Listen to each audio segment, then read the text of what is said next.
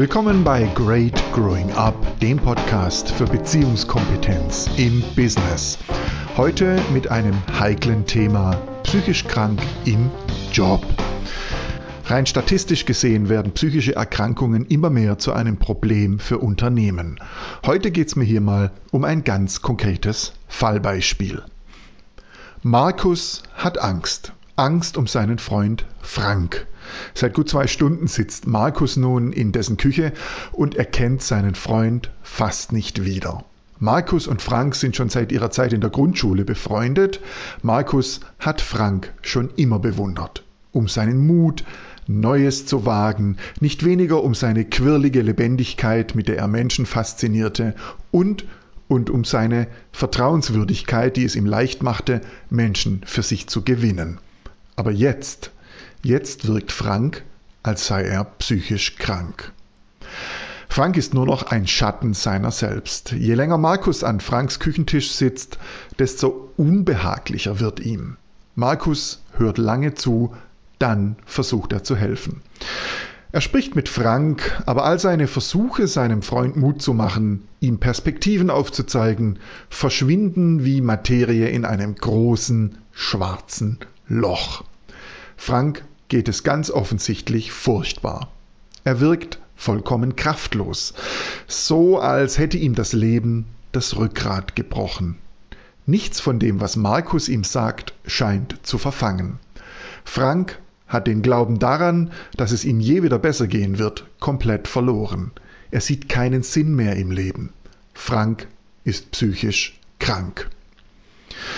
Markus Freund kann nicht mehr. Sein Job ist anstrengend. Das war ihm von Anfang an klar, aber das hat ihn in all den Jahren nichts ausgemacht. Frank ging immer gerne zur Arbeit. Früher. Heute weiß er morgens nicht, wo er die Kraft dafür hernehmen soll und abends nicht, wie er seinen Kopf ausschalten soll. Er geht mit bedrückenden Gedanken ins Bett und wacht mit ihnen auf. Irgendwann, später am Abend, beginnt Frank seltsame Andeutungen zu machen. Sie sorgen dafür, dass Markus Gänsehaut bekommt. Frank sagt nicht, ich denke daran, mich umzubringen.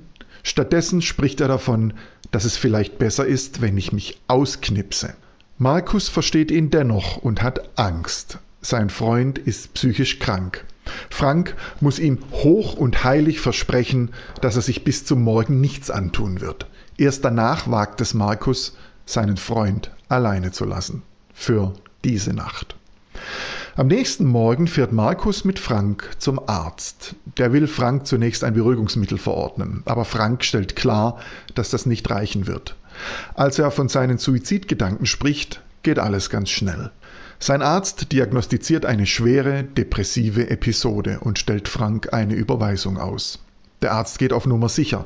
Er nimmt Markus das Versprechen ab, Frank noch heute in eine psychiatrische Klinik zu fahren. Jetzt ist es amtlich. Frank ist nicht einfach nur erschöpft, er ist psychisch krank. Was dann geschieht, sieht Frank wie durch einen dichten Nebel.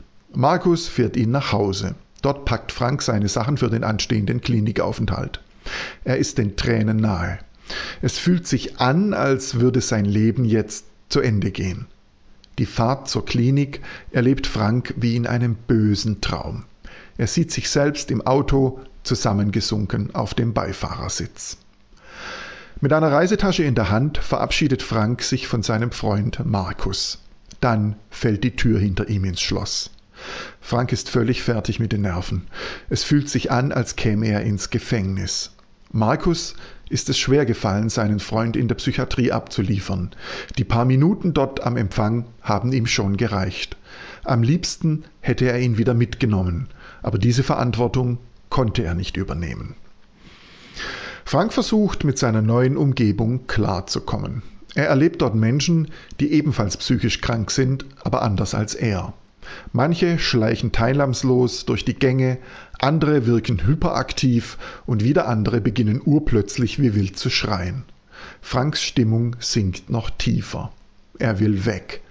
Zum Glück bekommt er ein Zimmer für sich allein und ist dankbar für das Schlafmittel, das ihm der Pfleger verabreicht. Am nächsten Tag spricht Frank mit der Psychologin und der leitenden Ärztin. Weil er ihnen glaubhaft versichern kann, dass er sich trotz seiner Suizidgedanken nichts antun werde, bekommt er zweimal 15 Minuten Ausgang. Frank sitzt draußen unter einem Baum, telefoniert und weint. Am Nachmittag erhält er eine gute Nachricht. Die Ärzte erlauben ihm den Wechsel in die offene Station. Erleichtert verlässt Frank die geschlossene. Das erneute Aufnahmeverfahren mit Arztgesprächen und Untersuchungen bestimmt die zweite Tageshälfte. Frank spricht über seine Ängste davor zu versagen, seinen Job zu verlieren, sozial abzustürzen. Die Stationsärzte verordnen ihm Antidepressiva sowie Schlafmittel für die Nacht. Frank erfährt, dass er nur befristeten Ausgang bekommt. Und Programm hat er zunächst auch nicht. Es dauert ein paar Tage, bis er in die täglichen Therapieangebote integriert wird. Also verbringt er Tage ohne Programm. Davor hat er schrecklich Angst, denn ohne Ablenkung kreisen seine Gedanken ständig um seine Ängste. Aber die Psychopharmaka wirkt. Frank entspannt sich, denn der Wirkstoff stoppt den Abwärtstrend in seinem Kopf. In der Chefarztvisite nach dem Wochenende gibt Frank ein deutlich stabileres Bild ab als zuvor. Seine offene und reflektierte Art beeindruckt Ärzte und Pfleger. Der Chefarzt sagt, Frank könne voraussichtlich zu Beginn der kommenden Woche entlassen werden. Frank reagiert euphorisch. Er sieht sich auf gutem Weg und freut sich auf Zuhause. Vielleicht, so beginnt er zu hoffen, ist er ja doch nicht psychisch krank. Im Laufe der Nacht aber verändert sich seine Gefühlslage. In den frühen Morgenstunden, als die Wirkung des Schlafmittels nachlässt, meldet sich die Angst zurück. Während Frank noch im Halbschlaf vor sich hindämmert, ergreift sie Besitz von ihm. Noch ehe er wieder bei Bewusstsein ist, kreisen seine Gedanken wieder um seine Probleme bei der Arbeit. Frank erwacht schweißgebadet. Sein Schlafanzug ist klatschnass und riecht nach Angst. So geht das ein paar Tage und Nächte. Frank hat heftige Morgentiefs, fühlt sich wie gerädert und ist kaum aus dem Bett zu kriegen. Die Dusche wirkt ein wenig ermunternd, mehr aber auch nicht. Er isst seine Mahlzeiten weitgehend lust- und appetitlos. Die Tage erscheinen ihm öde und lange. Die Nächte aber sind die Hölle. Trotz Schlafmittel liegt er lange wach und bekommt fast jeden der regelmäßigen Kontrollgänge mit, wenn die Pfleger nach dem Rechten sehen. Aber egal wie oft er sich hin und her wälzt, seine Situation bleibt unverändert. Die meisten Therapieangebote lässt Frank lustlos über sich ergehen. Die Entspannungsübungen sind angenehm, aber mehr auch nicht. In den Gesprächsrunden erkennt Frank zwei Gruppen. Teilnehmer, die gerne und viel über Belanglosigkeiten sprechen und andere, die gar nichts sagen. Einzig die Sportangebote und die Ergotherapie scheinen ihm gut zu tun. Aus der geplanten Entlassung wird nichts. Franks Zustand ist nicht stabil. Das darauffolgende Wochenende verbringt Frank dennoch zu Hause, eine sogenannte Belastungsprobe. Er besteht sie nicht. Schon am ersten Abend hat er Angst vor dem Morgentief und ist froh, als er wieder in der Klinik ist. Die folgenden Tage sind einfach nur schrecklich. Frank wacht jeden Morgen nass geschwitzt auf und sieht nur noch schwarz. Erst am Nachmittag hält sich seine Stimmung wieder etwas auf. In den Nächten findet Frank kaum Schlaf. Er sucht jetzt oft das Gespräch mit den Ärzten. Diese Gespräche tun ihm gut. Frank erkennt zwar, dass niemand seine Situation verbessern kann, dafür wird ihm aber nach und nach klar, dass er entscheiden kann, wie er damit umgeht. Ganz langsam kommt in den Therapiegesprächen die Geschichte hinter Franks Zusammenbruch zum Vorschein.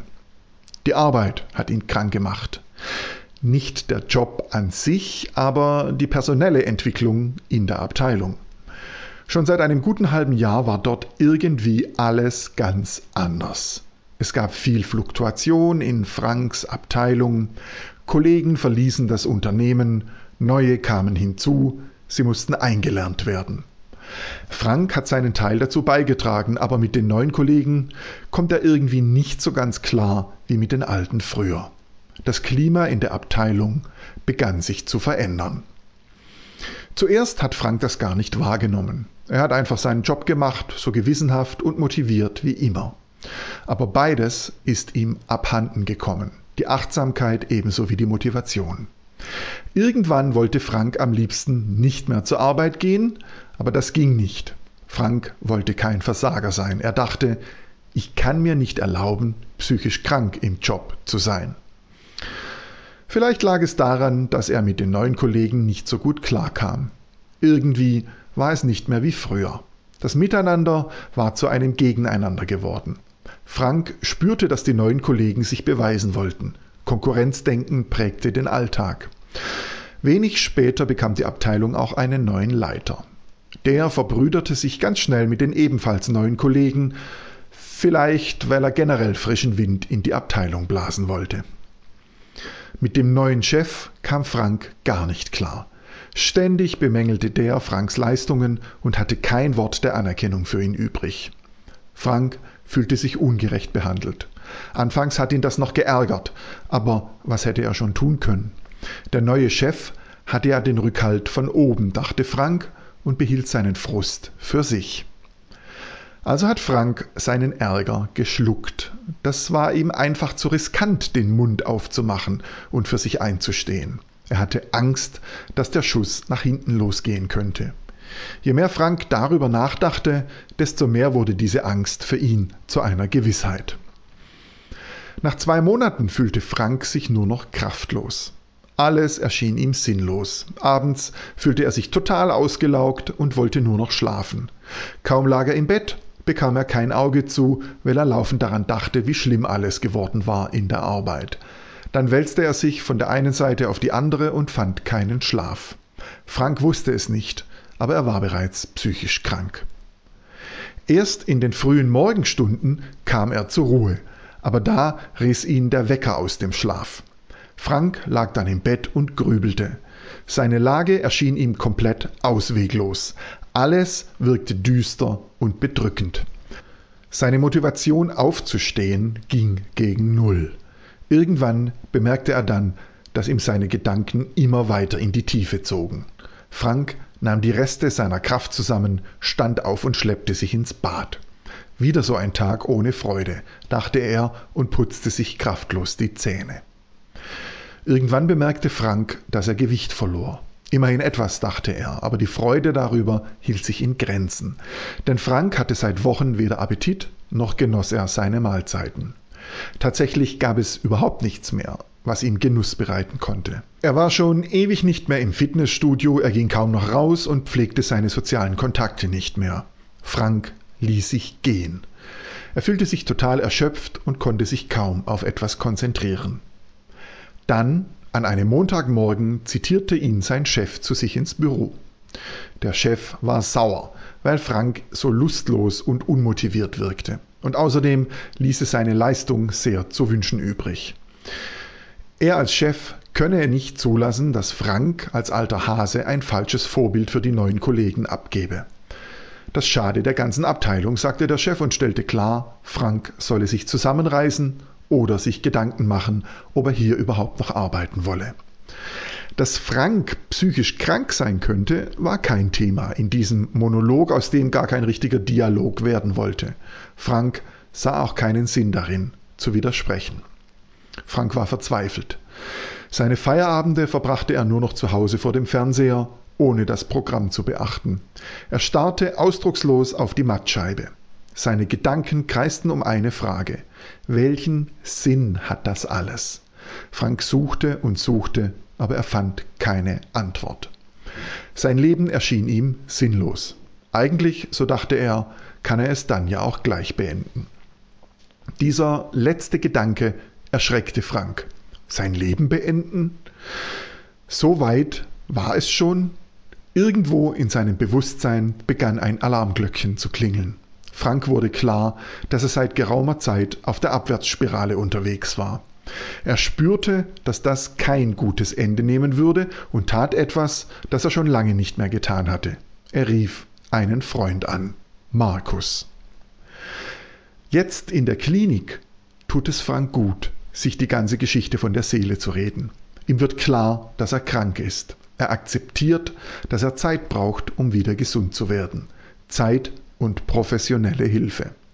Von da an geht es aufwärts. Immer wieder ertappt er sich dabei, dass er sich stabil und den Problemen gewachsen fühlt. In der vierten Woche geht es ihm spürbar besser. Die Ärzte reduzieren seine Medikamente. Dann, an einem Dienstag, erfährt Frank in der Visite, dass er nach Hause darf. Er freut sich sehr darauf. Die Angst vor den Morgentiefs ist noch da, aber die Tiefs selbst scheinen überwunden. Am Nachmittag lässt sich Frank in der Klinik abholen.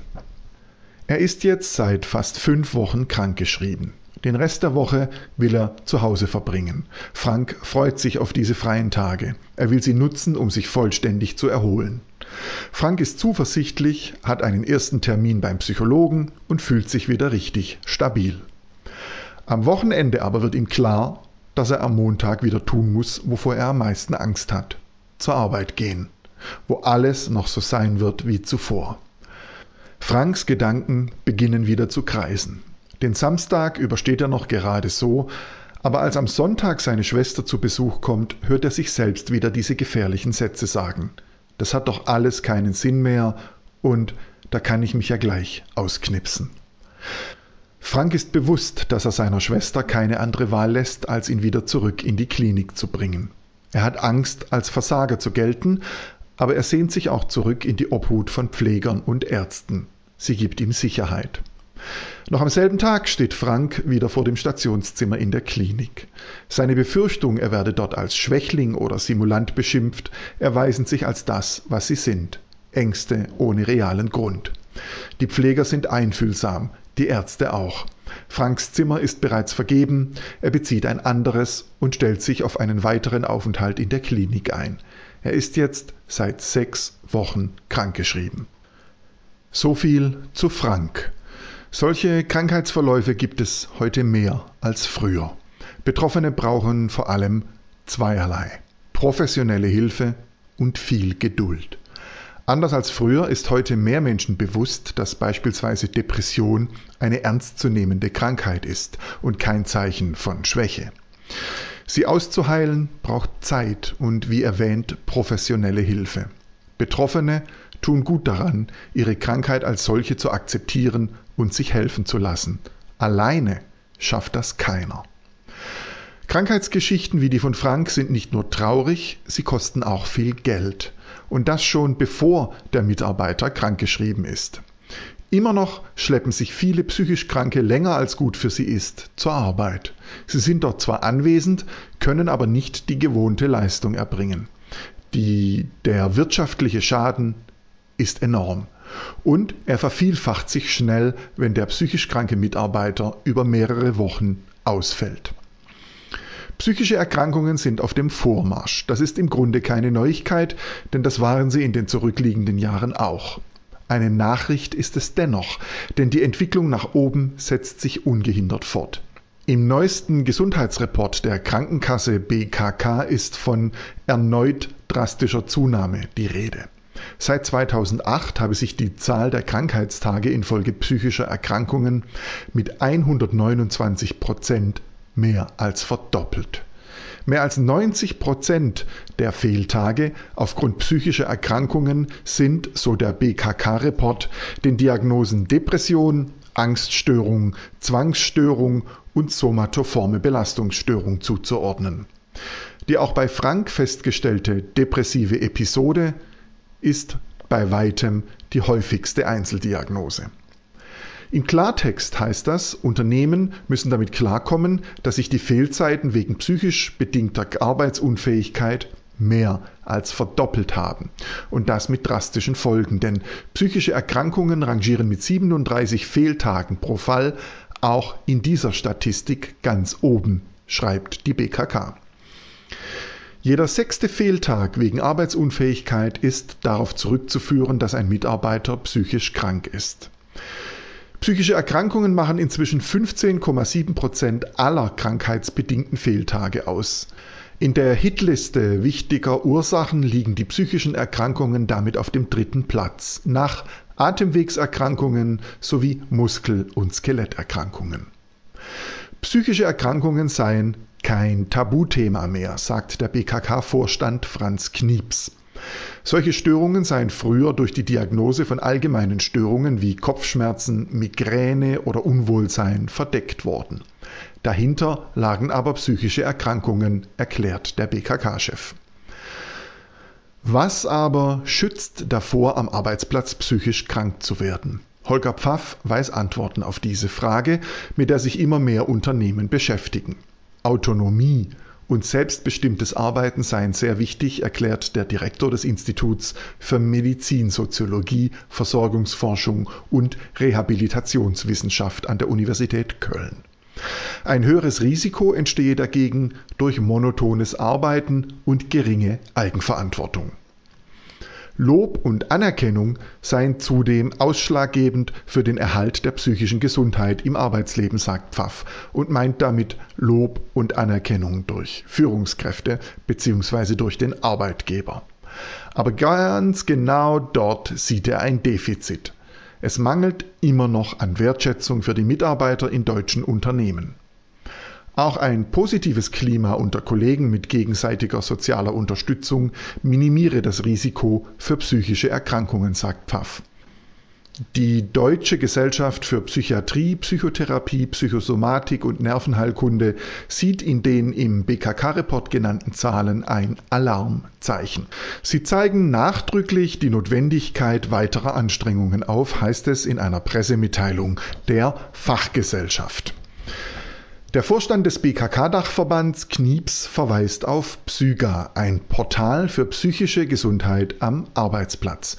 Dort finden Führungskräfte und Mitarbeiter Handlungshilfen, mit denen sie gezielt die psychische Gesundheit ihrer Mitarbeiter fördern können. Wer Krankschreibungen, lange Fehlzeiten und letztlich auch Frühverrentungen verhindern will, muss Präventionsmaßnahmen stärken und vor allem seine Führungskräfte und Mitarbeiter trainieren. Denn deren Umgang miteinander bestimmt maßgeblich die Qualität des Betriebsklimas. Ein Chef, der seine Mitarbeiter in die Therapie treibt, schadet dem Unternehmen. Ein Mitarbeiter, der sich alles gefallen lässt und sich keine Hilfe holt, allerdings auch. Beide müssen lernen, verantwortlich zu handeln. Und das kann man trainieren. Und Frank? Der geht inzwischen wieder zur Arbeit und hat Freude an seinem Job. Sein Hausarzt hat ihm Great Growing Up empfohlen. In mehreren Trainingseinheiten hat Frank dort gelernt, wie er für sich einstehen kann, wenn seine Leistung nicht honoriert wird. Vor allem aber hat er trainiert, wie er für sich selbst Verantwortung übernehmen kann. Frank weiß jetzt, dass er seiner Angst eine Grenze setzen kann und selbst entscheidet, ob er seinen Befürchtungen glaubt und sich zurückzieht oder ob er für sich und seine Leistung einsteht. Letzteres gefällt ihm besser. Unternehmen wollen wachsen, Menschen auch. Das war's für diese Episode. Ein Transkript finden Sie wie immer auf meiner Website www.greatgrowingup.com. Dort gibt es auch eine hilfreiche Checkliste zum Thema psychische Erkrankungen. Vielen Dank fürs Zuhören und machen Sie es gut. Ihr Matthias Stoller.